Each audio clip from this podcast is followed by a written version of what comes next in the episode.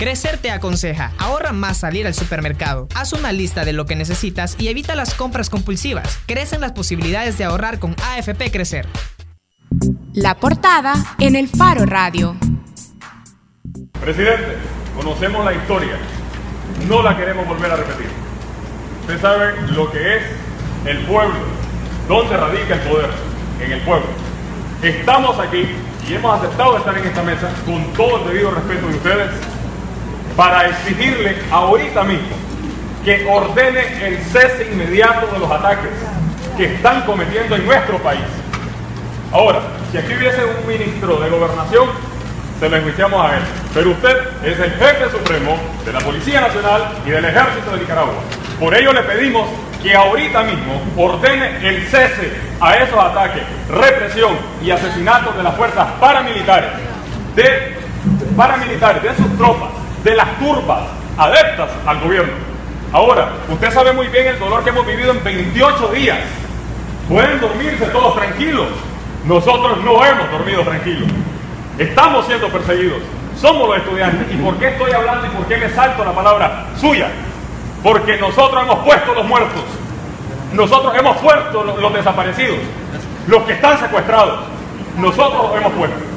Hoy nosotros le pedimos, esta no es una mesa de, diálogo, es una mesa para negociar su salida y lo sabe muy bien, porque el pueblo es lo que ha solicitado. Aquí está todo. Esa voz que escuchamos es la del estudiante nicaragüense Lester Alemán. Y estas eran sus declaraciones, sus exigencias en la primera mesa de diálogo nacional que intentaba solucionar la crisis social en Nicaragua. Ese intento de diálogo ocurrió de hecho el 16 de mayo de este año. Y ahí, como hemos escuchado, Lester le exigía a Ortega el cese de la represión en las calles y le advirtió que la mesa y los nicaragüenses exigían su salida del poder. Para entonces se cumplían apenas 28 días de revuelta social, persecución y represión del régimen de Ortega. Ahora han pasado ya casi cuatro meses, 120 días, y la persecución, de hecho, no ha cesado. Todo lo contrario, en su intento de devolver el control al régimen, hombres armados paramilitares, protegidos por la policía nicaragüense, han atacado sin piedad los sitios, es decir, universidades, iglesias, pueblos, en los que universitarios, jóvenes, obreros, campesinos y otros ciudadanos nicaragüenses resistían contra Ortega. En julio, el último informe de la Comisión Interamericana de Derechos Humanos hablaba ya de 295 muertos en la crisis nicaragüense. Hoy, 16 de agosto, en Managua, la gente ha vuelto a las calles para exigir también la libertad de unos 400 presos políticos. Y ahora, en el Faro Radio, hablamos con dos de las universitarias líderes que resisten y continúan desafiando al régimen Ortega Murillo. Así es que damos la bienvenida a El Faro Radio a Henriette Martínez, dirigente estudiantil de la Coordinadora Universitaria por la Democracia y la Justicia de Nicaragua. Henriette, gracias por venir al Faro Radio. Gracias por invitarme. Y también damos la bienvenida a Alejandra Blanco, dirigente estudiantil también de la Coordinadora Universitaria para la Democracia y la Justicia de Nicaragua. Muchas gracias, un gusto. Bueno, iniciamos así este espacio de entrevista. Y comenzamos quizás con una pregunta para, para Henriette, ¿verdad? Ya hemos dicho que ustedes son estudiantes universitarias. De hecho, en tu caso, Henriette, estudias quinto año de sociología. Y sabemos que antes del 18 de abril, cuando surgieron las protestas contra las reformas que Ortega proponía al Seguro Social, Vos ya estabas protestando por la ineficiencia del gobierno en atender el incendio en la Reserva Natural Indio Maíz. Pero, ¿dónde estabas antes? ¿Quién eras antes de este ciclo de protestas que ahora lideras? Bueno, anteriormente yo estaba estudiando mi quinto año de sociología, esa carrera sabatina en Ajuca de Nicaragua y de hecho eh, entre semanas lo que me encargaba era de asumir un rol de asistente de investigación en uno de los centros de mi universidad. Eh, antes era una estudiante como cualquier otra, estaba enfocada en mis clases porque estoy muy interesada en toda la cuestión de la investigación académica y me veía más proyectándome como en, en ese ámbito más, más, más bien. ¿Y en tu caso, Alejandra? Eh, el estallido se del 19. Yo recuerdo que un 18 de abril estábamos de los más normal en la sección de clases recibiendo la lectura del profesor y de repente un 19, que es el día siguiente, ¿no? Estábamos corriendo de las bombas de gas lacrimógeno y las balas de las turbas organizadas del gobierno. ¿Qué, estudias, Alejandra? Ciencias Políticas y Relaciones Internacionales en la Universidad Nacional Autónoma de Nicaragua. Y solo para, para completar esta presentación rápida que estamos haciendo con los que nos escuchan, ¿qué edades tienen ustedes? Yo tengo 19 años de edad. Yo tengo 24 años. ¿Y qué lleva a que dos estudiantes, una de sociología y una de ciencias políticas y relaciones internacionales, tengan que asumir en primera fila esta lucha que ya acumula cuatro meses? ¿Cómo, cómo terminan involucradas así, liderando esta lucha, esta resistencia contra Ortega y Rosario Murillo? En mi caso, esto inicia a partir de una crítica, pero muy rápida, em, crítica, ¿no? Conmigo mismo, o sea, porque al final nosotros nos estamos educando para ser actores de cambio, para retribuir a la sociedad nicaragüense eh, lo que aprendemos en los salones de clases. Entonces, es imposible ser indiferente a procesos sociopolíticos que llevan a la negación del respeto de los derechos humanos de tus compañeros. Se piensa que la crisis explota con lo del INS, pero la verdad es que muchas personas, y me incluyo, nos sumamos a la calle cuando nos dimos cuenta de la ola de represión. Salimos por solidaridad, salimos por humanismo, salimos porque eran nuestros compañeros los que estaban siendo eh, golpeados, los que estaban siendo asediados, entonces vos salís a apoyar y vos decís, no, yo no, yo no puedo ser indiferente, yo tengo que ser parte de esto. Henriette, ya Alejandra lo comentaba que en su caso em, esa podría decirse en algún momento apatía, ¿verdad? Ella se cuestionaba esa apatía viendo todo lo que estaba ocurriendo y cuando ve además que comienza a haber mucha más represión, que comienzan a caer estudiantes, eh, decide también tomar el liderazgo. En tu caso, ¿qué pasó? ¿Qué reflexión hiciste? Creo que más que yo tomar el liderazgo sería como el liderazgo como me tomó a mí, porque este no en definitiva no fui la única persona que salió a las calles, muchas personas salieron a las calles a protestar. Y creo que yo me terminé involucrando en todo esto y asumiendo responsabilidades eh, justamente por lo que decía Ale, porque me daba cuenta que eran mis amigos los que estaban ahí afuera, eran personas que luchaban por causas que eran totalmente justas y que en realidad al fin de cuentas no era eh, una causa eh, fuera de los parámetros. Realmente lo que estábamos hablando era de, en, primera instancia, de reformas que, que, que tuvieran que ver con este cómo estaban involucradas las diferentes partes del conflicto y cómo es que se estaban tomando las decisiones para crear esa reforma al seguro social. Y luego de eso era la cuestión de darse cuenta, de darte cuenta que estabas ante un gobierno eh, que utilizó eh, una fuerza desmedida para intentar manejar una crisis interna y que ya sabíamos que este no era una cuestión de ahorita, es una cuestión de que había habido como una acumulación de malestar social que de repente explotó por esta mala gestión de la crisis. Y en ese caso eh, yo decidí participar, eh, en mi caso eh, no directamente en las protestas, sino en las redes de apoyo y de solidaridad que tenían que ver con mover gente, mover víveres, mover medicinas y luego más directamente a la parte de organización, justo porque sabía que habían amigos y compañeros que estaban en las calles y que probablemente un rol como dentro de la, dentro de la cara de la organización probablemente era también útil. Y en este sentido a mí me gustaría agregar que con lo que dice Enrique vos podés apreciar cómo la realidad nos superó a nosotros mismos. No hubo tiempo de planificar, de de, qué iba a suceder. De repente lo que nosotros hicimos fue salir en solidaridad con los compañeros, con unas pancartas de los más sencillas, en una rotonda, a manifestarnos y cuando nos vimos asediados, a arrodillarnos y a levantar las manos en símbolo de que no teníamos armas. usualmente eh, la línea discursiva contraria te dice que somos chavalos que estamos siendo preparados y que ya estábamos listos para esto, pero no. Esto fue algo que nos superó a nosotros mismos y que nos tomó. Eh, éramos simple estudiante en la aula de clase. Yo antes de esto no era ni presidente de grupo. Pero la transición fue abrupta y tuvimos que asumir el rol. Ahora, me gustaría entender también qué pasaba en los días previos al 19 de abril ya en la mesa estábamos comentando que sabemos que había un grupo de estudiantes también y de campesinos que estaban protestando por lo mal que el gobierno había atendido el incendio en la Reserva Natural Indio Maíz en Nicaragua. Pero yo también recuerdo que hace unos años, cuando iban a haber elecciones, en los meses previos se anuló casi cualquier posibilidad de competencia.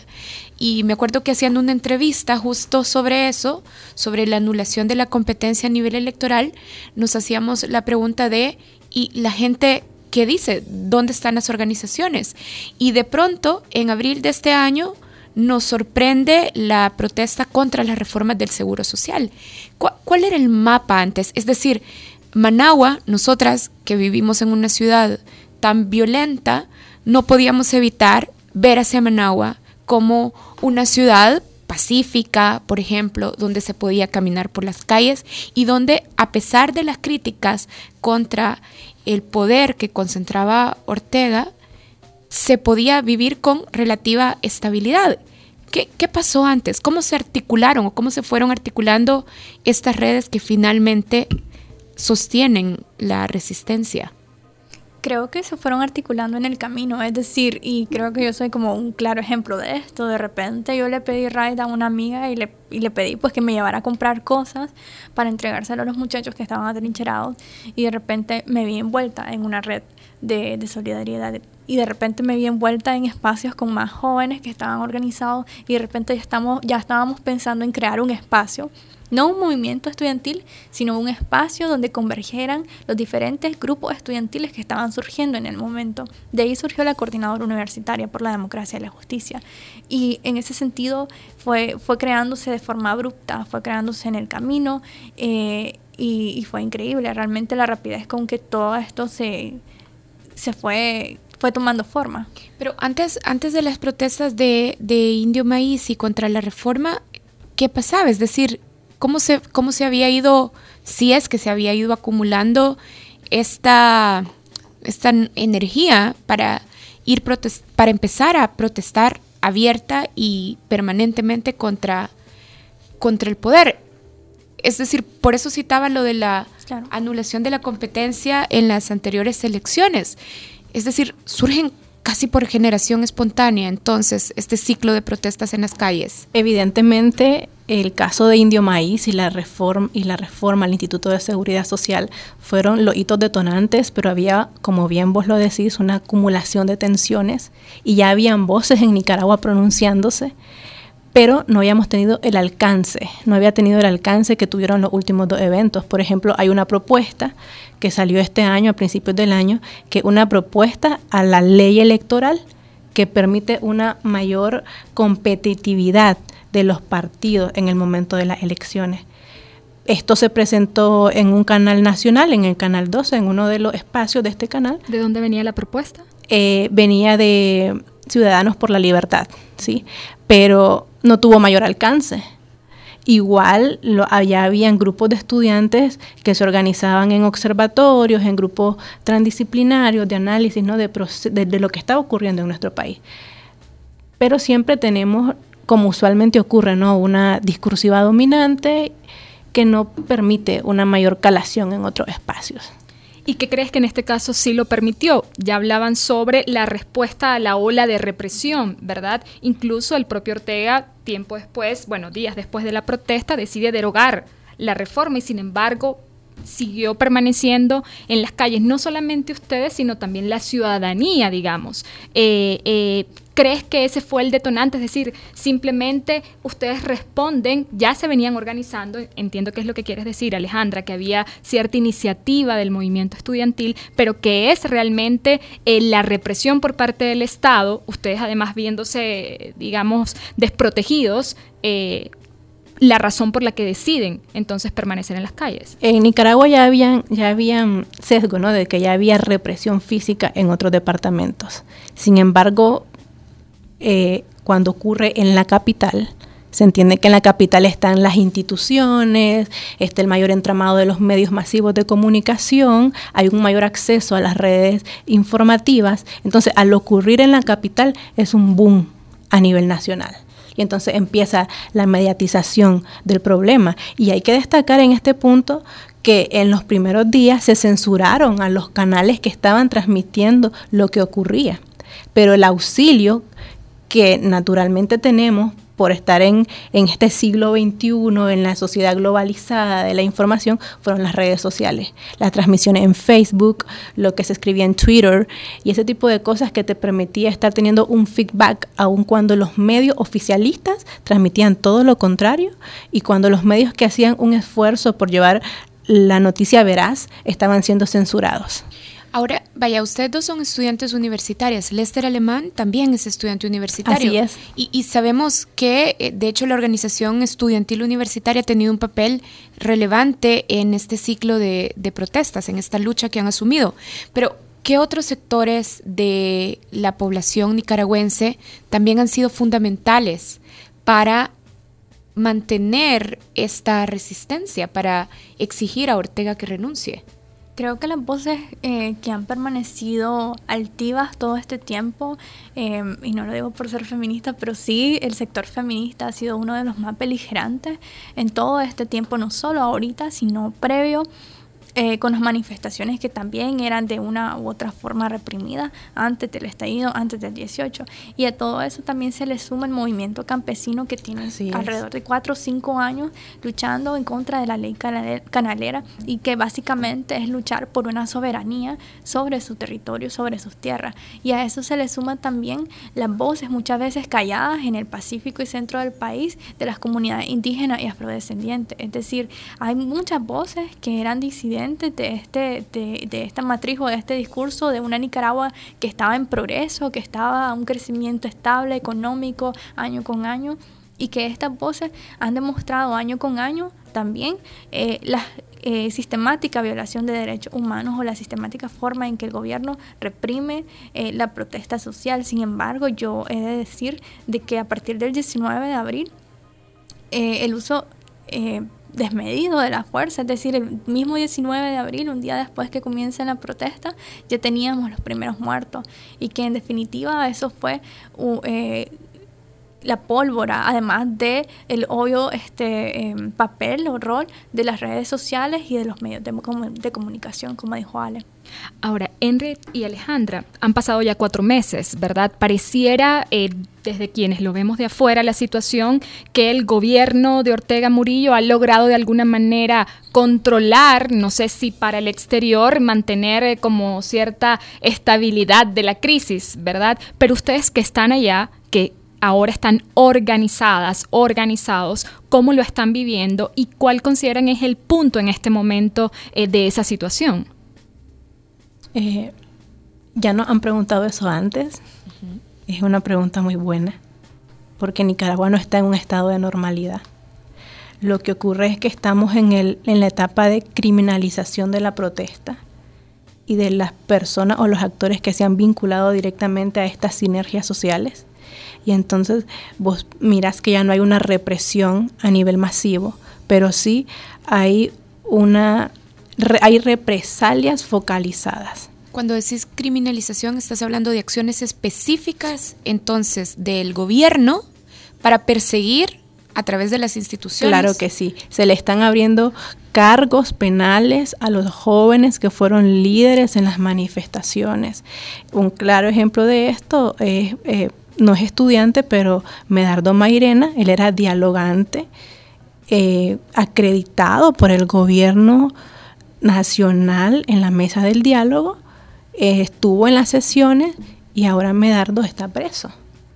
O sea, y, y, entonces eso es normal en Nicaragua, eso no es normal en Nicaragua, siguen habiendo personas desaparecidas. Eh, en cualquier momento recibimos una llamada que uno de nuestros amigos se desapareció, no sabemos dónde está y nadie responde por él. Y obvio, obviamente al ser eh, una cosa focal y a, a individuos que ya saben quiénes son, que se encargan de rastrearlos, de buscarlos, de ubicarlos, vos no sentís que se esté dando el mismo escenario, pero no estamos normal. Es decir, el gobierno y los paramilitares han ganado la lucha en la calle por ahora. No, hace poco, de hecho, la semana pasada, eh, no, esta semana y la, semana. pasada, sí, eh, dos marchas muy grandes, ambas por la libertad de presos políticos. Es decir, las personas saben cuál es la consecuencia de salir a las calles y nosotros ya tenemos muchos reportes de barrios donde llegan para policiales o llega la policía con lista en mano viendo casa por casa quiénes son las personas que estuvieron en protestas para llevárselas. Entonces, este, nosotros no estamos normal porque tenemos una crisis de nuestras instituciones eh, y eso es, algo que tenemos que reconocer. Eh, la institucionalidad de nuestro país está en crisis y como me dice Ale, la criminalización de la protesta que ha llevado a un éxodo masivo, además de la, de la violencia que tenemos en este momento y que nos muestra de que eh, en Nicaragua no hay normalidad mientras no, mientras no hay institucionalidad.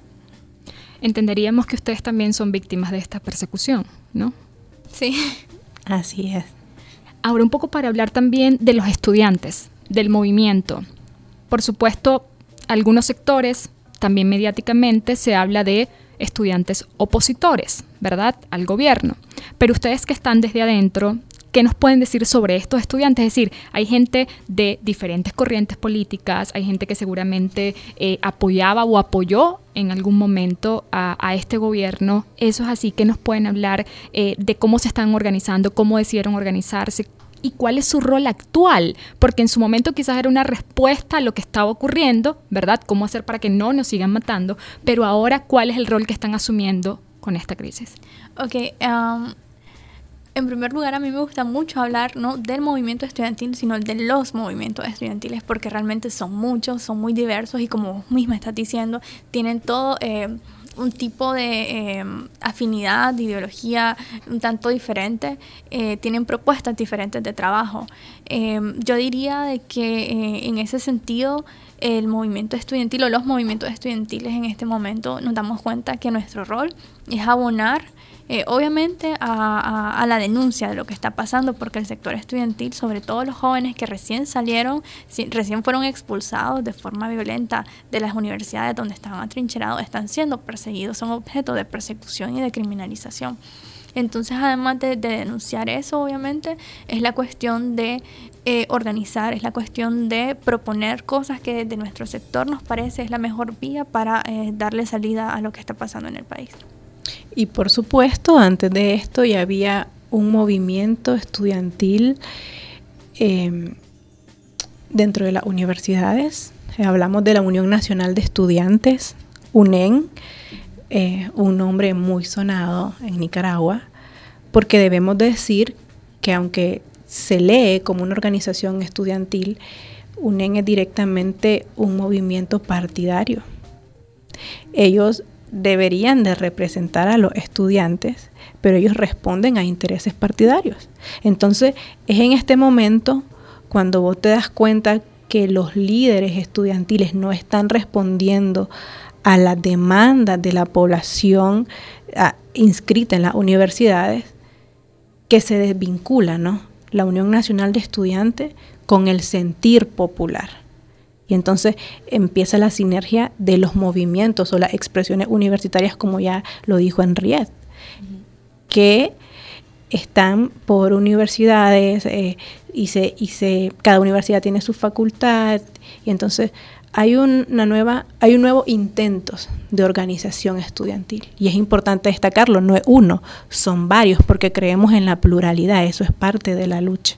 Alejandra, vos decías al principio de la entrevista que la realidad las terminó superando y terminó superando a los movimientos estudiantiles que han tenido de hecho que empezar a organizarse y a formar redes. ¿Cómo, cómo se han financiado en estos cuatro meses de resistencia? Eh, eso es otra de las cosas increíbles.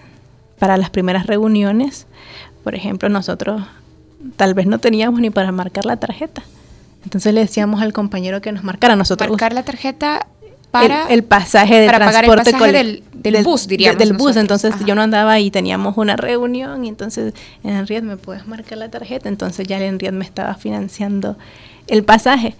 igual hemos trabajado con redes de la sociedad civil, personas sin ninguna sin, sin ninguna pertenencia a, a una organización política o partidaria que nos apoyaban cuando estuvimos asistiendo a las instituciones de educación superior tomadas, yo recuerdo que íbamos caminando y salió una señora de una casa y nos llamó.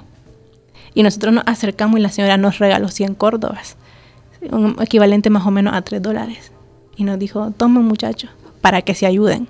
Entonces, aunque al movimiento o a los estudiantes se les adjudica la lucha, la lucha es del pueblo. El pueblo ha estado de cerca con los estudiantes apoyándonos de diversas maneras, tanto en resistencia física como a algo más material. La entrega de víveres, por ejemplo, en los recintos tomados es algo que nosotros no hubiéramos podido sostener, pero nunca dejó de llegar la sociedad civil a dejar insumos para los muchachos que se encontraban ahí. Ahora, ustedes no solo se han mantenido en lo local, ¿verdad? En el territorio nacional. Han salido otros representantes, también han salido eh, del país, ustedes están hoy acá y otros que han ido a otros encuentros, ¿verdad? que también han sido cuestionados por esos encuentros. Incluso hay una, una entrevista de Carlos Dada en El Faro a un joven Arlen Morales, ¿verdad?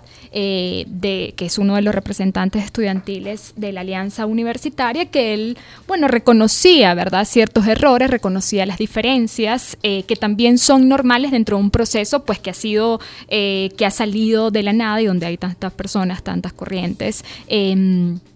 Digamos que todas estas salidas y estos eventos y estas presentaciones pues no solamente se pueden hacer con dinero eh, de la gente, ¿verdad? de, lo, de, lo, de lo que cada quien pueda aportar. Eh, y él hablaba también incluso de que sectores eh, de la empresa privada los han apoyado. Eh, ¿Qué nos podrían ustedes decir al respecto de eso? Bueno, yo creo que también es como ahí es donde es importante hacer como la diferencia entre los diferentes grupos que componen eh, la nueva ola de movimientos estudiantiles que van surgiendo. Al menos desde la coordinadora nosotros hemos nosotros andamos en taxi o andamos en bus o andamos a pie. Eh, creo que esa es la cuestión con, con nosotros. Pues realmente eh, hemos intentado tener mucho cuidado dentro de este plano porque sabemos de que eh, Siempre hay diferentes actores involucrados y nosotros preferimos movernos con redes de solidaridad. Entonces son estas mismas redes las que nos trajeron hasta acá, son estas mismas redes las que, por ejemplo, forman parte de, eh, no sé si ustedes han podido seguir esta noticia de las caravanas, por ejemplo, las caravanas informativas que andan, por ejemplo, ahorita en Europa o que estuvieron en Europa en su momento y que luego eh, se movieron a eh, Sudamérica con la última noticia, el último video que salió de las jóvenes y los jóvenes que estaban en Chile. Entonces son esas mismas redes de solidaridad las que nos apoyan para eh, nuestro objetivo con estos viajes. Y el, el, objetivo de nosotras todos al menos es la cuestión de informar lo que está pasando en Nicaragua. ¿Por eso están aquí ahora en El Salvador? Sí. Con este objetivo, para clarificar lo que está exactamente, Exactamente, nosotros sabemos de que eh, la información que sale de Nicaragua es mucha, es muy compleja y muchas veces es contrapuesta porque hay una situación de polarización en los discursos. Sin embargo, nosotras estamos acá para poder brindar eh, ciertos insumos que ayuden a entender la complejidad, ¿no? Por ejemplo, lo que estabas diciendo con, con, el movimiento estudiantil y nosotros te decimos ahorita, no es un movimiento estudiantil, son un montón y el que existía antes del, antes del 18, UNEN, realmente era un movimiento estudiantil que servía como brazo partidario dentro de las universidades. Casi, casi se nos acaba el tiempo. Ah, pues el, el, partido de, el partido que se presenta como partido de izquierdas en El Salvador, el FMLN, que tiene el Ejecutivo, ha dicho a través de algunos de sus representantes que en Nicaragua lo que está pasando es que hay un grupo de desestabilizadores, ustedes en ese discurso, que son financiados por organizaciones de derecha que únicamente quieren desestabilizar al gobierno de Ortega. ¿Cómo responden ustedes a ese discurso que nuestro partido que se presenta como de izquierdas presenta para referirse a la crisis de Nicaragua? Sí, nosotros entendemos de que ahorita es bastante complejo desvincularnos de estas matrices de pensamiento de izquierda y derecha. Sin embargo, yo remito a la población salvadoreña a revisar cómo está compuesta la mesa de diálogo nacional, que está compuesta por una comisión de mediación, la Iglesia Católica, el gobierno y amplios sectores de sociedad civil. Es decir, ahí no solo estamos estudiantes, está, por ejemplo, eh, una representación de trabajadores, de los sindicatos, de transportistas, sector de productores, sectores campesinos, empresa privada incluso, es verdad.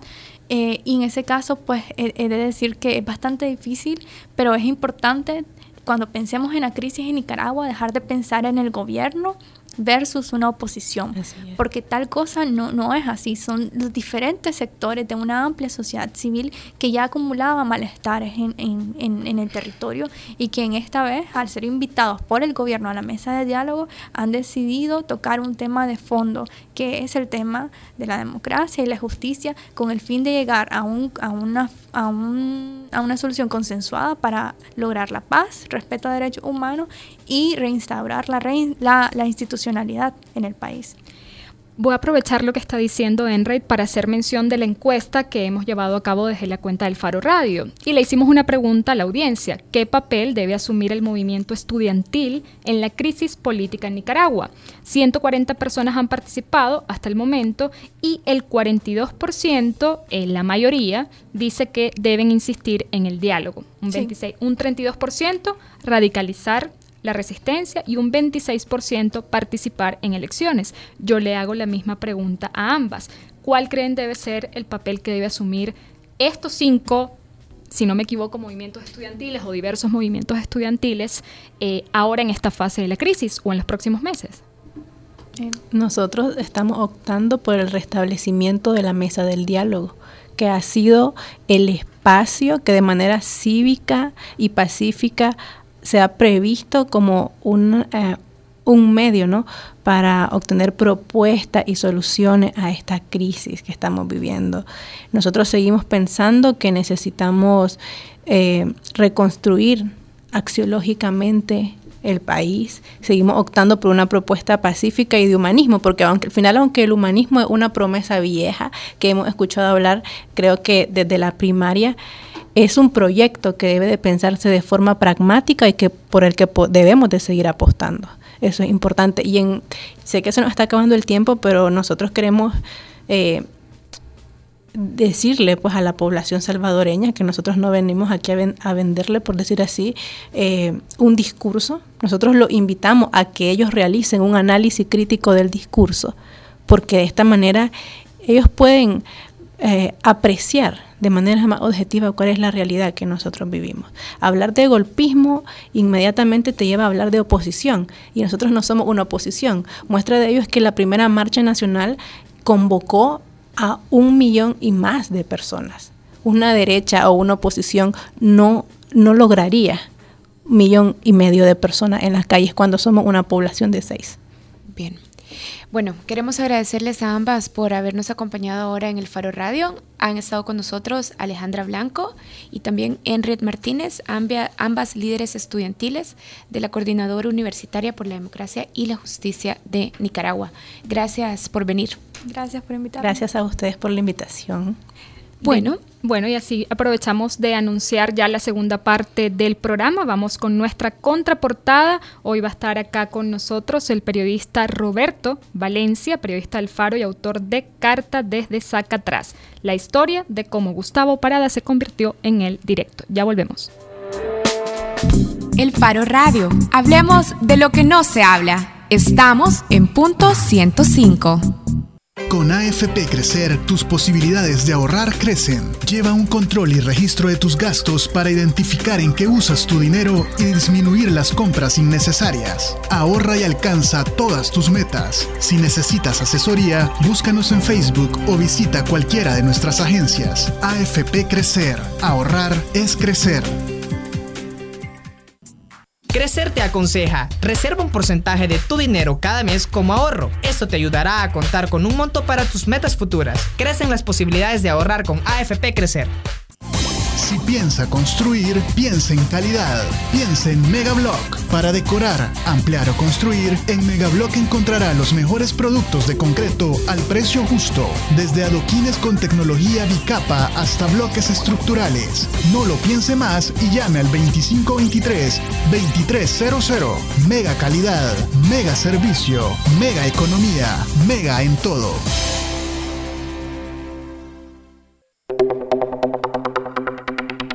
¿Sabías que en un año la micro y pequeña empresa vendió al gobierno más de 140 millones de dólares?